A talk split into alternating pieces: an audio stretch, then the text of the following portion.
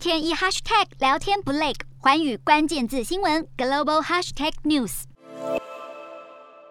投票是人民的权利，相对的也是义务。澳洲是全球唯一实施强制投票的英语系国家。从一九二四年开始，立法强制人民投票，无论是联邦选举或公投，除非有不可抗力因素，投票就是义务，不能不投。根据目前的规定，要是选民没去投票，必须写信提出充分理由说明为何不投票，否则就得支付二十澳币的罚金。如果期限内不提出说明，又不缴罚金，就得上法庭面对一百七十澳币的罚金，而出庭的代价还会留下前科。反对者认为，强制投票只会增加无效票，选后必须浪费资源追踪没有投票的人。而且侵犯人民自由，违反民主原则。不过，支持者认为，强制投票才能真正落实民主精神，因为这代表选出来的政府是获得多数公民的支持，而不是由少数投票者来决定。再加上法律并没有规定不能投废票，所以选民还是有不选的选项。强制投票能让候选人专心于政策辩论，